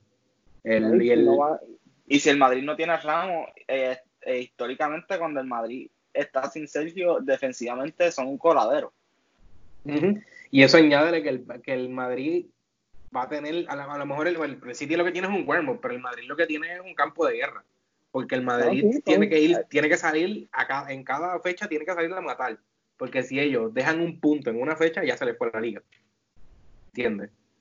Y hay que ver qué pasa ahí, pero yo digo que pasa el City. Este, y vamos al último. Este es el más interesante porque hay uno de estos equipos que no va a estar jugando, no va a estar activo oficialmente, sino que solamente va a estar entrenando. Y es el Lyon contra la Juventus. ¿Qué ustedes creen que va a pasar ahí? Acuérdense que el Lyon no va a estar jugando y la Juventus ya está jugando, obviamente, la Copa y la Liga. Juventus. Juventus. Juventus. Juventus. Tú y tú también, Yamel, Juventus. Oh, sí. No sé cuánto fue el, el, el, juego de. 1-0. 1-0 a favor del Lyon, disculpa. En Francia. Sí, en Francia. No, tío, independientemente del resultado, yo creo que la Juventus se debe llevar ese partido. Sí, yo también creo. Yo, no creo que Cristiano se vaya a dejar. Vamos a ser honestos. Cristiano es el jugador más polarizante de un equipo y puede cambiarte el resultado en, 15 minutos. yo, no, yo dudo mucho de Cristiano. No se elimine, ¿verdad? Pero. Bueno, pero eso es tu hate. Hablando, hablando como fanático del fútbol, tú sabes el poder que tiene Cristiano para cambiar un equipo, para cambiar un juego. No, sí, yo lo sé, por eso me fijo la Juve. so, yo creo que va a ganar la Juventus. Entonces, ahora vamos a lo interesante. Vamos a hacer el drop de los cuartos de final. Yo lo voy a hacer aquí con unos papelitos un poco cutre. Pero pues, vamos allá. Vamos a ver qué, vamos a ver qué equipos salen. Este, déjame menearlo un poquito. Eh, ahí está. Bueno, pues vamos allá. Quiero el, Bayern. ¿Qué, qué? Quiero al Bayern. Uy, vamos a ver el primer, el primer macho. Bueno, acuérdense que también otra cosa que quería decir para recalcarlo es que ya la Champions no se hace sorteo en semifinales, sino como que se hace un bracket desde los cuartos de final y el cuarto de final, semifinal, final. Bien, este sería el único sorteo y ya sabemos cuáles van a ser los matchups de cara a la semifinal y a la final. Bueno, pues quedaría así la cosa. El primer equipo en salir de la tómbola es el Paris Saint Germain. Ahí tenemos el Paris Saint Germain. Tenemos al Paris Saint Germain. Este, el segundo equipo que tenemos cuando saliendo de la tómbola es la Juventus. Uy. Este es un, macho, un macho, menudo macho, ¿ves?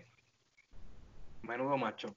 Este, el segundo macho que sería del otro lado del bracket, eh, tenemos al Bayern.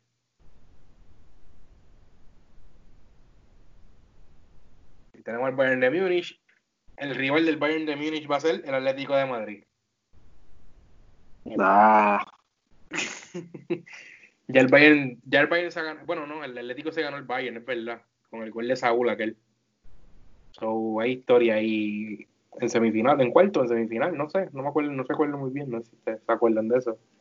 Este, vamos a ver por el lado del bracket de el París y la Juventus y va a pasar el sí, va a estar el City en contra de el Atalanta.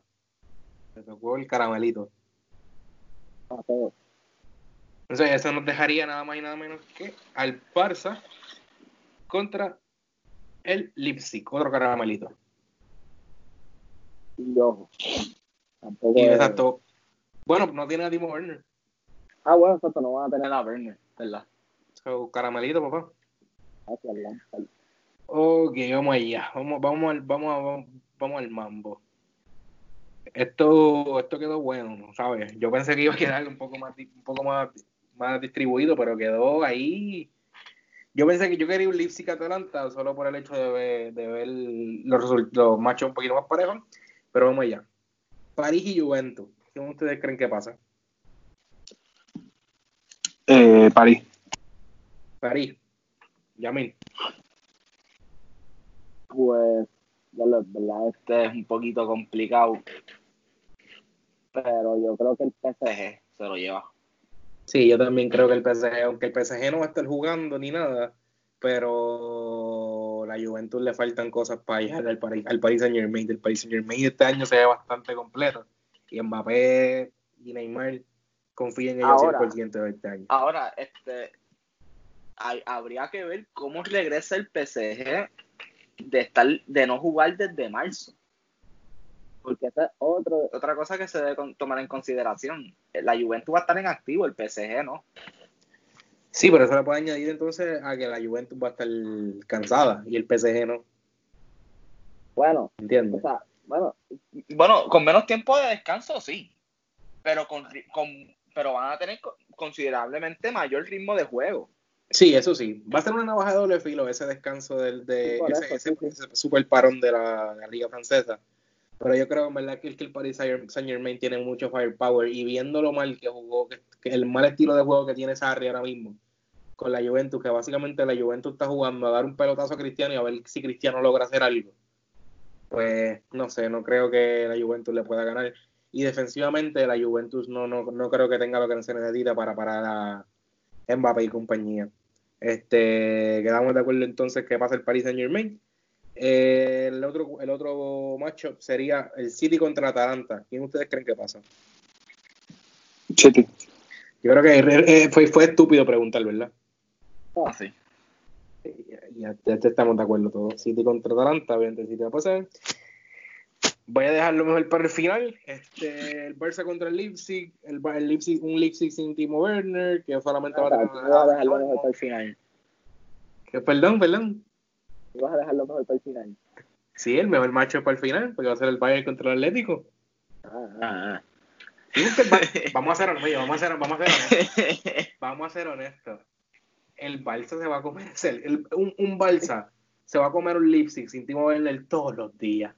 El Leipzig no tiene nada que buscarle al Balsa. Chicos, estoy, estoy jodiendo contigo. Dale, yo creo que también estás de acuerdo, ¿verdad, Evan? Que pase el, el Barça se, se, pase al, al Leipzig. Sí, señor.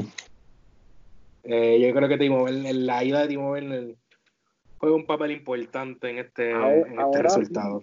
aún así, este, con sin Timo Werner, este, el historial europeo que tiene el Leipzig es nada. O sea, la experiencia europea que tiene el Leipzig tampoco es la gran cosa, así que. También, con un equipo comparado, como quien dice. Como quien dice, no, es un equipo comprado. Este y el macho final de los cuartos de final y quedaría una semi, quedarían una semi chula. Yo voy a ser el último a hablar aquí porque yo creo, yo, yo creo que ustedes saben, yo creo que va a ser bastante obvio quién va a pasar para mí, pero el Bayern y el Atlético de Madrid, ¿quién ustedes creen que pasa? Bayern. Eh, Evan, Evan habló del corazón ahí, molesto con el Atlético de Madrid, ¿verdad? También. no, pero es que el equipo viene bien y pues no sé, me gusta más el Bayern para pasar y creo que tienen mejores este, futbolistas y como que mejores aspiraciones. Eh, Yamil. Pues mira, yo me voy, yo me voy contra la corriente aquí. Yo, yo me voy con el Atlético. Porque voy a tirar, el, voy a tirar el lápiz y te voy a escuchar irte por la borda. A ver, habla, habla. No, no, el, habla, si, hay equipo, si hay un equipo que ha demostrado que le puede ganar a cualquiera, independientemente estén pasando por un buen o un mal momento, es el Atlético de Madrid. Estamos hablando que jugando a un, este, con un estilo de juego horrible, llegaron a tres finales de Champions, algo que ellos ni siquiera en, jamás en su historia se iban a imaginar que iban a llegar a una final de Champions, llegaron a tres. Llegaron gracias a eliminaron, eliminaron al equipo que todo el mundo veía como invencible, incluyéndome. O sea, desafiaron, o sea, se fueron against all odds. Y si hay, eh, si hay, si hay algún equipo hoy día que puede tumbar al, al, equipo que con la mejor forma es el Atlético de Madrid. Pero tú no, te, tú no crees que eso del Liverpool fue más suerte de que el Liverpool vino sin... Porque vamos a ser honestos, a mí tú me das un Liverpool sin Adrián y con Allison. La historia hubiera sido otra, otra, otra, otra, otra. Porque no, más que, con, con, Adrián. Con, con Allison eso no hubiese pasado. Con Ali, te lo digo sinceramente, con Allison eso no hubiese pasado porque el primer gol de, de Llorente, este, obviamente fue, fue efecto del error de, de Adrián. Este, y ese error Allison no lo hubiese hecho. Yo, yo puedo apostar lo que tú quieras, puedo apostar mi vida entera a que Allison no hubiese hecho un error así. Este, y obviamente por pues, los demás cayeron a base de eso, porque recuerda que al estar en desventaja en el tiempo extra, el Liverpool tuvo que forzar el, gol. O sea, porque en esa posición pues estaban fuera de la competencia. Este, y pues al tener que forzar ese gol, pasan los descuidos y obviamente pues los agarran con las manos atrás. Porque la historia hubiese sido diferente si ese pase hubiese sido bien. El que tenía que buscar el gol como un desesperado era el Atlético. ¿Entiendes? Y pues por eso te digo que ese rol fundamental este, fue lo que causó la derrota per se. Este, y si Alison hubiese estado ahí, yo creo que eso no hubiese pasado. Yo creo que yo opino también. Y también que los goles de Llorente, los dos fueron al mismo palo y Adrián no pudo parar ninguno de los dos. Y no fueron tiros difíciles. Fueron tiros sí colocados. Pero un portero, un portero mejor forma, yo creo que lo podía parar. Uno de esos dos tiros los podía parar. Porque fueron igual los dos. Este, y yo, pues, eh, yo voy a buscar a alguien en Atlético de Madrid que tenga la velocidad de Alfonso Davis para pararlo, porque todavía lo sigo buscando y no lo encuentro. Este, y que tenga y alguien en Atlético de Madrid que pueda parar a Lewandowski, porque yo no creo que se van a tener que, o Black, yo creo que va a tener que eh, multiplicarse y, repartirse entre los tres para taparlo, porque honestamente no, no veo a nadie que pueda parar del Atlético de Madrid que pueda parar el, el firepower que tiene el Bayern de Múnich a la hora de atacar. Por ende, para mí, pasa el Bayern cómodo.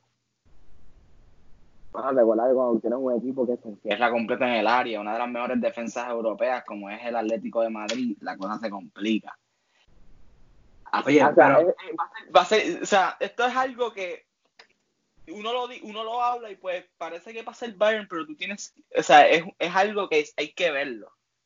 Porque pero, mira. el Bayern está en forma ahora mismo, pero vuelvo y lo repito, si hay alguien, si hay un equipo que puede desafiar todas las estadísticas y todas las probabilidades, es el Atlético de Madrid del Cholo, del Cholo Simeone. Mm, Pero no, no le ganan al Bayern, brother. Tú sabes lo que. que Está bien, yo estoy dando mi opinión. Yo estoy, No, no, no, yo es, sé, yo sé, es yo por sé decir, es por decir, irme, ¿verdad? Este, para no, no irme unánime, ¿verdad? En algo que quizás no es tan obvio como parece. Pero el Bayern también le puede ganar. Tienen las armas para hacerlo. Este, pero mira, el Bayern casi todo, por ejemplo, voy a, voy a dar el ejemplo del juego del Dortmund, que Kimmich metió el golazo. Ese juego del Dortmund, el Dortmund estaba defendiendo como el Atlético de Madrid con todo el equipo adentro del área, casi. Tenían, si tenían los tres de centrales, tenían a Shraf Hakimi y a, Lu- y a Guerreiro por, eh, defendiendo, entonces tenían a la 18, tenían a los mediocampos, también los tenían a la 18. So que básicamente el Dortmund estaba defendiendo estilo Atlético de Madrid, y aún así el resultado se vio a favor del Bayern. Con, con una diferencia. ¿Cuál? Ningún equipo tiene la intensidad que tiene el Atlético de Madrid. Sí, pero el Atlético de Madrid no tiene a Shraf Hakimi y tampoco tiene a Lucas Guerreiro, que son, que son después de Trent Alexander-Arnold. Y Andrew Robertson son los, los mejores, la mejor pareja de laterales, para mí. Ofensivo, ofensivo. La Ofensivo. mejor pareja de- de laterales ofensivos. Ah, no, claro está, claro está. Pero tampoco es que haya otro que sea mejor, una pareja que sea mejor que ellos. Aparte, No, sí, claro. jugando. No, sí, claro, pues, el Atlético de Madrid, Renan Lodi es el más ofensivo de los dos. Pero con y Ujú. eso, los otros laterales que tiene son muy defensivos. Es algo, es algo, mira, o sea, a mí no me molesta que pase el Bayern. Pero yo quería ¿verdad? crear esta controversia así porque puede pasar cualquier cosa con el Atlético.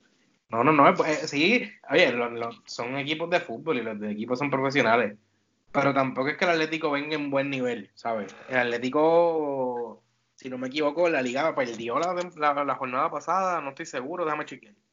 Pero, ajá, así hablamos. tienen de ganar, tienen de ganar. Vienen de ganar, vienen de ganar. Sí, le ganaron al Levante. perdido este. No han perdido, sí. Ok, sí, sí, sí, es verdad, no han perdido. Este, pero empataron contra el Atlético de Bilbao, le ganaron 5 a 0 al.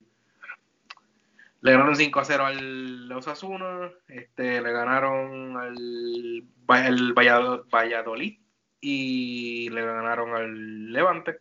Pero ajá, este, tampoco es que el Atlético de Madrid, no sé, es que, no sé. Yo creo que estoy hablando también desde el fanatismo, pero Anyways, este, yo digo que va a ser Bayern y pues va a ser Bayern este, por, por mayoría de votos, le vamos con el voto Bayern. Este, y voy a dejar ahora el mejor macho para el final, porque este macho vamos a hablar mierda con cojones. este, porque ya sabemos, ya, ya, ya todos sabemos cuál es el macho, pero vamos a hablar primero la, el otro lado de la semifinal y es Paris Saint Germain contra Manchester City. ¿Quién ustedes creen que pasa? Eh, ese va a estar bueno, ese va a ser un buen choque, pero yo creo que aquí sí se, se, se lo lleva el City. Este, se supone que ahí en esta posición estuviese el Real Madrid, este, según mi- se- según lo que ya había ¿verdad? comentado ahorita, pero, pero obviamente pues dejándonos llevar por la línea de la competición que tenemos aquí montada, este, Manchester City. Manchester Por el City. momento, sí, por el momento, por el juego y por lo que tú bien mencionaste ahorita, este, las ganas de pasar en la competición. Eh, Yamil. Pues mira, este, yo me voy con Manchester City también. Manchester City. Yo, eh, mira, yo voy a decir París, de verdad, porque yo me gustaría ver a me gustaría ver al Paris Saint Germain alguna vez de- en una final, luego, con tan- luego de tanto dinero invertido, pero ya que ustedes dijeron, ya gana, ya el City pasó por 2 a 1, este, eh, mayoría, so, pasaría el City. Me gust- No, cualquier otro es equipo, otro honestamente, sería bueno. Ese es otro macho que pudiese pasar cualquier cosa, todo depende, ¿verdad? De con el nivel que regrese el PSG. Ah, no, claro, claro, claro, eso depende. Ahora mismo, eh, también depende, esto, esto a lo mejor este macho ni pasa, a lo mejor el PSG le toca contra el Leipzig y después le toca contra Atalanta en la semi, y llegan a la final. O, o, se eliminan en primera ronda, quién sabe. Pero ajá, este, en nuestra Champions hipotética, pues pasaría el City, y tendríamos el City por primera vez en una final de Champions. Este, yo creo que historia marcada por Pep Guardiola y tendríamos otra vez a Pep Guardiola en una final que sabemos que Pep es, un, es el entrenador con más trofeos en que está en, yo diría en me atrevo a decir que en los últimos tiempos porque el tipo gana un trofeo de casi cada cuántos juegos. Cada veintipico, treinta juegos el tipo gana un trofeo este y pasando al otro matchup que ahora es que viene lo bueno Bayern contra Barça yo quiero que Evan hable primero porque Evan es el único que no es fanático aquí. Y, yo creo que Evan va a ser el que va a decidir quién pasa y quién no. No va a ser el dos. Que Evan, Evan hable lo último. Dale. Yo voy a, yo voy a dar mi, y Evan va a decidir quién pasa. Yo voy a dar mis puntos a favor del Bayern. Mis puntos a favor del Bayern es que el Bayern viene en mejores momentos. El Bayern viene, va a llegar más descansado porque ya el Bayern no está compitiendo por la liga. Y el Bayern ganó la liga. El Bayern tiene un firepower estúpido y todo su y el Bayern se está viendo como un equipo, una maquinaria completa. No sé si me estás entendiendo, no sé si me explico bien, pero como que no es como el Barça, que el Barça de cara a lo que es el, este torneo de la Champions, pues están dependiendo mucho de Messi y no se están viendo, no han engranado completo después del, después del parón. Este, moralmente el Barça puede llegar un poco caído si no gana la liga. Y si el Barça viene a tratar de ganarle al Bayern con posesión, se los van a liquidar, se, los van a comer vivo. Porque una contra del Bayern con Alfonso Davis por la banda o con Pavard por la otra, una contra de esa gente te coge y te mata. este, el balón. Eh, puntos en contra del Bayern es eso mismo, las contras. O que se me tire muy equipo. El equipo es un equipo tan y tan ofensivo y tan bueno ofensivamente que se pueden confiar en la ofensiva y los puede, el Barça los puede pillar en una contra y les puede ir mal. Y también el otro punto en contra del Bayern es Ter Stegen. Que Ter Stegen yo no sé qué diablo tiene ese tipo, pero en juegos grandes se luce. Se convierte en Ter, ter, ter, San Ter Stegen. Y, pero yo creo que es un, resultado justo y pasaría el Bayern. Si no en tiempo extra, incluso puede ser en penales, o si no, pues ganan 1-0 en el 90. O un 2-1 o por un gol. Pero ajá este, ganarían por poco. Llamen. Pues mira, yo creo que o sea, va a ser un juego bien apretado. Una hipotética final, ¿verdad? Esto, Bayern tiene un muy buen equipo, están pasando por un muy buen momento y tienen la ventaja, ¿verdad? Ciertamente que ganaron la liga. Esto, pero yo creo que que el Barça también es capaz de llevarse esa eliminatoria. Por lo que he dicho, ¿verdad? De si el Bayern logra quitarle el balón al Barça y cogerlo mal parado, ahí tienen posibilidades. Cosa que todavía cuatro juegos de liga desde el parón y ningún equipo ha conseguido. Eh, bueno, si yo te puedo garantizar algo, es que donde más flojo yo he visto el Barça fue con esa primera parte contra el Sevilla, que el Sevilla estaba bien dinámico y tenía el Barça con un desgaste horrible. El Barça todavía no había logrado como de conseguir controlar el partido como nos tiene acostumbrado a hacerlo, que es básicamente hacerte una posición, una posesión de 50 y pico pases. Este, esos, esos primeros 45 minutos del Sevilla-Barça, el Barça se vio incómodo. Cuando un equipo... tú me perdonas, tú me perdonas el Barça estaba, estuvo cómodo los primeros 30 minutos del juego hasta que llegó el break de agua.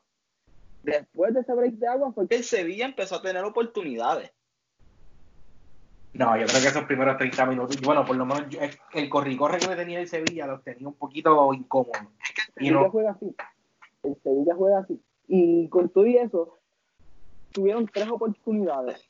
En las tres apareció Ter Stegen muy bien, especialmente en un tiro de Lucas Ocampo. Que por eso yo estoy bastante confiado en que el, el Barça se va a saber defender frente al, frente, en un hipotético partido frente al Bayern. Además de que también pues tenemos el factor Messi. Sí, Leo, Leo puede hacer maravillas, pero también Leo puede desaparecer. Eh, mira, no, no, tanto, no tanto que desaparezca. El, el, equipo, el, equipo, el equipo al lado de él se desaparece y hace que Leo se desaparezca, ¿me entiendes? Porque si tú me dejas a Leo solo. Lo que, pasa, lo que pasa es que lo que pasa es que cuando tú tienes un jugador como Messi, que lo marcan de 3 en 3, este, pues el Messi lo que hace es que se tira más atrás, obviamente para abrir el espacio más a sus compañeros. Eh, quedan sus compañeros, ¿verdad? Aprovechar esos espacios que se abren. Porque mucha gente dice que en el partido de Liverpool Messi desapareció. Eso es mentira. Messi dio 3, 4 pases de gol. Esto, pero nada, eso es otro tema aparte. Eh, independientemente, yo creo que este, como es un juego a un partido, o sea, no hay ida, no hay vuelta, sino un partido. Yo creo que va a ser clave la posesión del Barça y que no lo cojan mal parado. Ya para ese entonces Frenkie de Jong va a estar recuperado. Eh, Dembélé debe estar recuperado. Que va a haber fondo de armario. Así que yo argumentaría, ¿verdad?, que el Barça debe ser capaz de ese partido, aunque va a ser muy complicado. No, yo también digo lo mismo, si el Bayern pasa también sería complicado. Este, antes de pasar a Evan, yo quiero decir que jugador clave en ese, en ese partido por parte del Bayern tiene que ser Joshua Kimmich. Si Joshua Kimmich viene fino ese partido y logra controlar el medio campo como él lo sabe hacer, la historia puede ser bien mal para el Barça. Porque si sabemos que cuando Joshua Kimmich empieza a atar esos hilos y conectarse con Müller y, y Müller Lewandowski yo creo que ya, ya es la receta clásica del Bayern lo mismo Alfonso David Lewandowski es otra de las recetas clásicas yo creo que si, si Kimmich logra crear el juego como él está acostumbrado y le da la libertad de crear el juego como él está acostumbrado el Barça va a tener problemas. No sé quién no sé cuál tú crees que sea tu, el jugador clave por parte del Barça no el, jugador clave definitivamente si hay uno este además de Messi eh, debe ser Sergio Busquets. Eh, siempre y cuando el, el, Bayern no coja al Barça este, sin Sergio Busquets y siempre y cuando Sergio Busquets no tenga, ¿verdad? No estamos en estado de muy temprano en el partido, el Barça va a tener el medio campo bastante controlado. Eh, otro jugador, ¿verdad? Yo considero clave va a ser Arturo Vidal. Vidal es importantísimo para el Barça en la presión y ya yo parece que veo a Nelson Semedo y Arturo Vidal haciéndole el 2 contra 1 a Alfonso Davis por la banda. Y yo creo que, o sea, esa es la manera de parar a Alfonso Davis para un equipo como el Barça. Tener a tu jugador más intenso y, a tu lateral más rápido. Sí, pero si, eh, eso sí, pero si Alfonso Davis le dan calle, ese tipo, no hay, en el Barça no hay que le, alcance. por, eso mismo, por eso mismo es que te pongo, te pongo a alguien a que te, eh, como Arturo Vidal a que te marque Alfonso Davis, no lo dejes arrancar. Sí, sí. El, el, el, ese, ese duelo del Turo Vidal Alfonso Davis yo creo que va a ser bastante físico. El Turo Vidal lo va a llevar al palo. Y hay que ver cuánto puede durar el Alfonso Davis. Si a, eso tú le, si, a eso tú le, si a eso tú le añades que Alfonso Davis tampoco debe arrancar, ¿verdad? Como lo hacen muchos juegos. Porque una de las cosas que más me gusta del Barça de Setién es que cuando ellos están atacando, Jordi Alba y Nelson Semedo se convierten en extremos.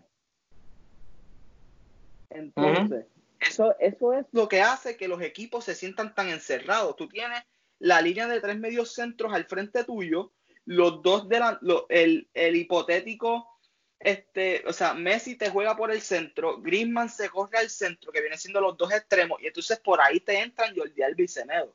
¿Qué pasa? De momento te coge el Barça con Semedo y Messi en una contra por esa banda de Alfonso Davis y la cosa se le va poniendo fea al Bayern. Por eso es que para mí, Alfonso Davis en un hipotético partido contra el Barça no va a ir tanto como lo ha ido contra el Chelsea o contra otros equipos. Eh, ahí difiero de ti, pero nada. Vamos a que Evan decida cómo se va a acabar esa eliminatoria. Ya tienen los puntos a favor y los puntos en contra, los jugadores clave. Solamente lo que tienes que decidir y por qué. Tu decisión, Evan. Pues mira, yo creo que esos partidos, este, me voy con el, me voy con el Barcelona, pero es un 50 y 50 y te voy a decir por qué. Son esos partidos o esas eliminatorias que pues, se puede ir para cualquiera. Este, la Champions de por sí es una competición súper impredecible. y, eso ya lo hemos visto en muchísimas ocasiones.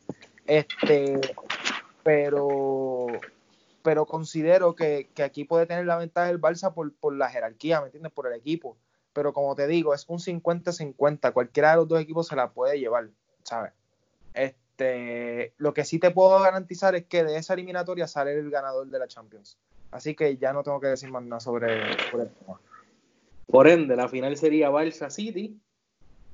Este, en un partido doloroso para mí, pasaría el Barça. Se quedaría Barça City en la final. Yo creo que en una final Barça City eh, el sistema, los dos equipos juegan a lo mismo, juegan a tocar el balón, pero si hay alguien que domina ese, ese estilo de juego, se llama Pep Guardiola. Y por más que el Barça sea con quien pues Pep Guardiola originó ese estilo de juego, yo entiendo que pasa el City y gana el City, aunque yo me imagino ya que ustedes van a elegir, ya han elegido el Barça, pero el City, a mi entender, bueno, hay que ver también a Agüero, otra cosa, porque Agüero, si no me equivoco, se lesionó. Y lo este, operaron, lo operaron hoy mismo, lo operaron. Este, hay que ver cómo llega Agüero, pero yo creo que el City como quiera hacer los gana. El City es que si, van a, eh, esos dos equipos van a jugar al juego al juego de, Pep Guardiola y si, y si hay alguien que juega el juego que juega mejor juega, juega al juego de Pep Guardiola mejor que Pep, mejor que Pep Guardiola es nadie para mí no sé si me acabo de hacer un trabalenguas bien cabrón este nada yo creo que pues Pep Guardiola va, va a ser la mente maestra en ese juego y creo que tiene más mente que Quique Setién para, para desarrollar un plan de juego victorioso por encima de un rival casi idéntico al, al, al Gall. ¿Quién tú crees que pasa, Yami? ¿Quién tú crees que gana esa, esa final de la Champions? Pues mira, son una final en donde este no me molestaría, o sea, me molestaría, es la final que menos me molestaría perder. Te voy a decir así. Obviamente yo quiero que el Barça gane siempre que, y, si, y cualquier final, pero es la menos que me va a doler porque es contra Pep. Y yo creo que Pep, para que, para que se consolide como mejor entrenador de la historia del fútbol, pues debe ganar la Champions con otro equipo. Pues ya lo hizo con el Barça, ¿verdad? Pero con otro equipo no ha podido hacerlo. Pero ya el Barça se, ha encontrado al City de Pep varias veces en eliminatorias de Champions y ya todos sabemos lo que ha pasado. Así que a mí, este, eh, no, me, no me asusta mucho el, juego de Pep, porque no es algo que es la primera vez que, ¿verdad? que nos vamos a encontrar en Champions. Así que yo creo que el Barça, si, si, si tuvo la, la, capacidad de ganarle al Bayern, debe tener la capacidad de ganarle al, al City. Entonces tendremos que, que van ya bueno por el Barça. Tendremos que quedaría campeón el Barça. Este, el Messi alzaría la, la Champions al fin. Y pues nada, hasta ahí quedó. Sería lindo, fíjate, no me molestaría que no me molestaría que Messi gane la Champions, me molestaría que el Bayern se elimine, sí, claro. Y no le molestaría que su equipo se elimine. Pregúntale a Evan cuando se elimina el Liverpool. Este, pero nada, yo creo que. Pero la verdad es que tú no superas las cosas, brother. Mira, tu equipo, tu equipo no sabe, tu equipo no sabe de una Champions desde hace siete años atrás, mi pana. O sea, es momento de callarse la boca y ya está, porque todavía no ha pasado. O sea, todavía estamos en octavos de final. Vamos a ver qué pasa más adelante. hablemos de la liga, hablemos de la liga. Pero, se cree que pero, que, pero ¿quién juega en esa liga? Por el amor a Como poderosa liga alemana. esa es la liga, la liga menos prestigiosa de toda Europa. Ocho años. Con, la, con, la, de Francia. Exacto, esa es la, competencia a, la, a, a, la liga francesa. No, no, no, no, no, no, no, estás tan loco para el carajo, dos. Loco, pero dime tú, dime tú quién la ha hecho frente al Bayern en estos últimos años. Nadie. Bueno, a lo mejor al long run no, pero hay equipos buenos. De que hay equipos buenos en esa liga, hay equipos buenos. Pues dime, dime qué equipo de eso ha pasado por lo menos de cuartos de final en, en la Champions en los últimos años. El Dortmund llegó a la final contra el Bayern. Eh, en los últimos años, ajá, eh, ya, más nada, acabó. Bueno, pero todos saben. La liga alemana no se frontea. Oye, pero se puede frontear con que la he ganado ocho veces corrida, papá. Bueno, pues la como un fanático de la Juve decirle he ganado la liga 500 veces. Es lo mismo. Ah, pues si es, si, es por el, si es por el argumento de ustedes, pues entonces la única liga buena es la Premier, ¿verdad? Porque tampoco es que la liga española tenga mucha, bueno, pero la liga, española, La Liga Española en, los últimos, en, los, en los últimos cinco años, cuatro, seis años, perdón, ha tenido tres campeones diferentes. En el 2014 la ganó el Atlético y de aquí para acá, pues sí que la ha ganado el Barça y el Madrid, pero se pelean entre ellos y, hay otros equipos también por ahí, por el lado, como el Valencia y el Sevilla, que ganan otras competiciones como la Europa League. Este... No, y son bien, bien, bien poderosos en la liga.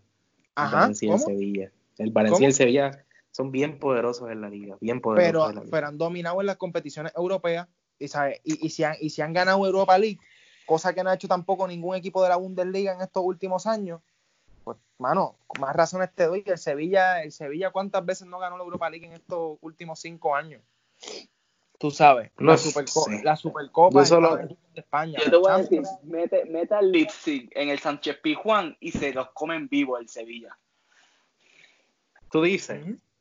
O meta al Leipzig en Mestalla, así con fanaticada, se los llevan, se los comen vivo. Ah, no, pero si vamos a hablar de fanaticada, pues el Leipzig no puede argumentarle a nadie, porque el Leipzig es un equipo como el City, que es comprado. Sí. Pues ahora vamos a meter, vamos a meter al Dortmund en el Sánchez Pijuán para que veas cómo se comen en vivo a, al...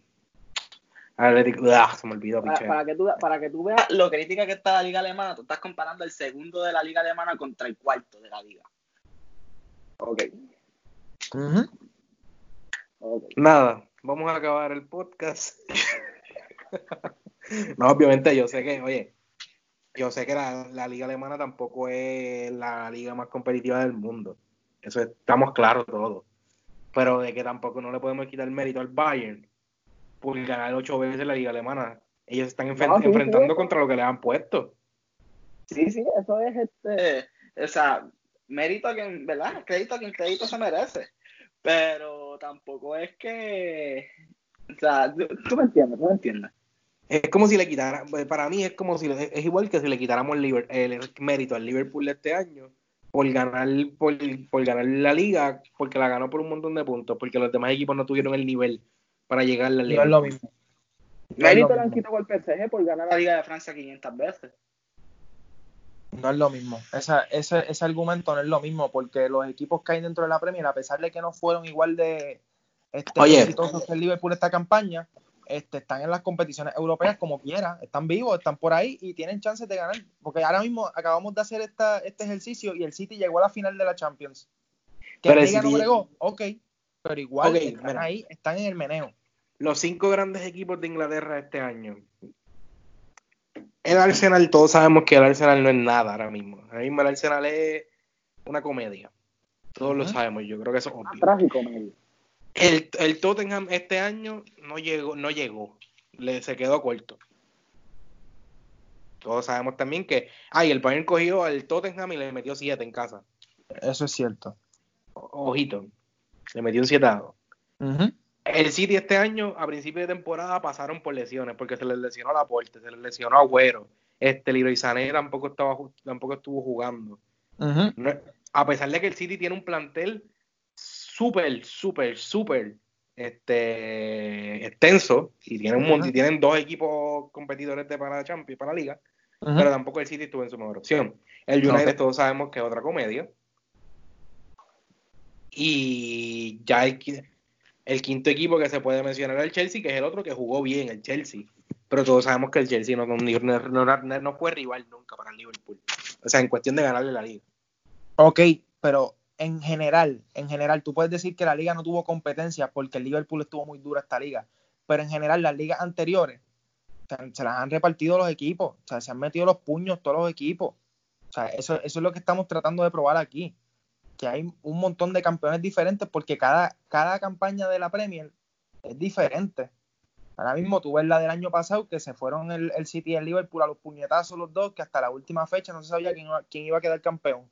Este, en la otra ganó el City con un, margen un poquito más amplio y tenemos otros también que ha ganado el Chelsea, la que ganó el Leicester, o sea, cosas así, ¿me entiendes? Esas cosas pasan en la Premier, porque para mí es una liga de alto calibre. Este, pero bueno, si, si tú piensas que, que, que, la Bundesliga es la meca de, la, de las cinco ligas europeas. yo no he dicho eso, yo no he dicho eso. Yo lo que, dije, yo lo que dije es que no podemos restarle mérito al Bayern por, haber, por ganar ocho ligas cuando es contra lo que les toca. perfecto, a mí eso me parece súper bien y obviamente chapó al Bayern porque pues lo hace, o sea, hace el trabajo que tiene que hacer, pero cuando me viene a insultar a mi equipo, yo no me puedo quedar callado. Yo no estoy tu equipo, te lo, estoy, te lo estoy vacilando porque eran favoritos en esa eliminatoria y ojito que pecharon. Pero tú mismo lo dijiste, tú Mira, lo dijiste que mira. fue por culpa de un jugador. Yo sé, yo Oiga, sé. Ojo, ojo, pero que fue juegue el. Bayern y, se- y la primera, en la, en la, en la primera eliminatoria esa de los partidos nuevos.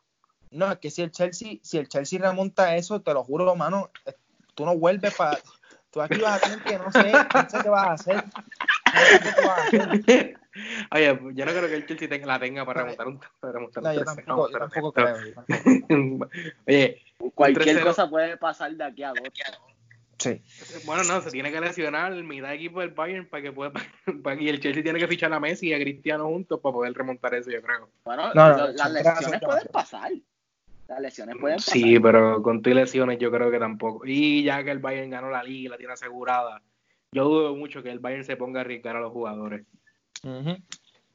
El Bayern les va a ponerle a jugar 45 minutos y para el banco, nene. Pero nada, este ya, ya nos sacamos los trapitos sucios aquí con respecto a las últimas, últimas temporadas. de Eso, eso, eso es un debate aparte de las ligas. Sí. Ah, no, sí, pero todos sabemos que la, la, la, la Bundesliga más y nunca va a tener el mismo nivel que la Premier. Vamos a ser honestos. Pero tampoco me puede restar mérito a la Bundesliga. ¿Cuándo? La Bundesliga es una cuna de talento y todos lo sabemos. Este, pero nada, ya vamos a ir cerrando. Este, este episodio estuvo bastante larguito. Este, imaginé, yo imaginé que iba a ser bastante largo por el hecho de que teníamos esto de la Champions y teníamos muchos partidos de que hablar. Este, algo que me tengan que decir, algo que quieran añadir, este, no sé. Nada, nada.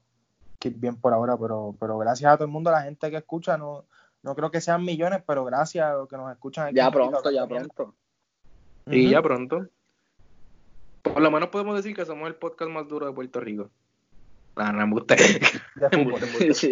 De fútbol, de fútbol. Exacto, De de fútbol. fútbol- que está- de De fútbol que se graba en las piedras.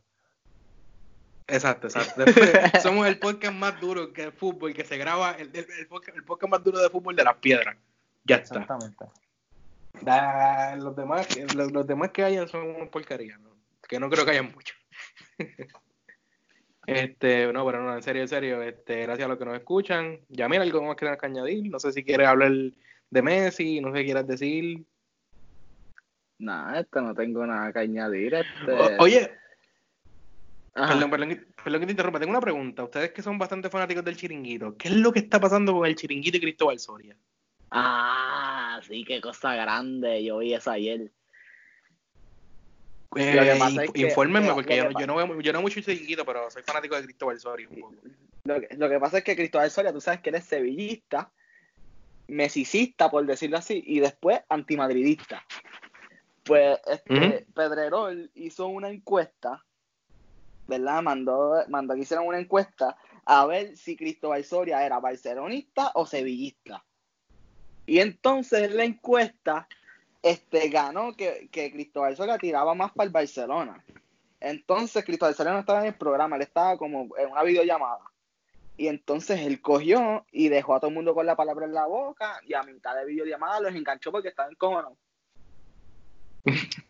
Porque entonces después él regresó al programa, todo el mundo pensaba que iba a, a pedir perdón y era al contrario, él estaba encojonado todavía porque eh, sus compañeros habían dudado de su sevillismo. Y ella arremetió contra todo el mundo.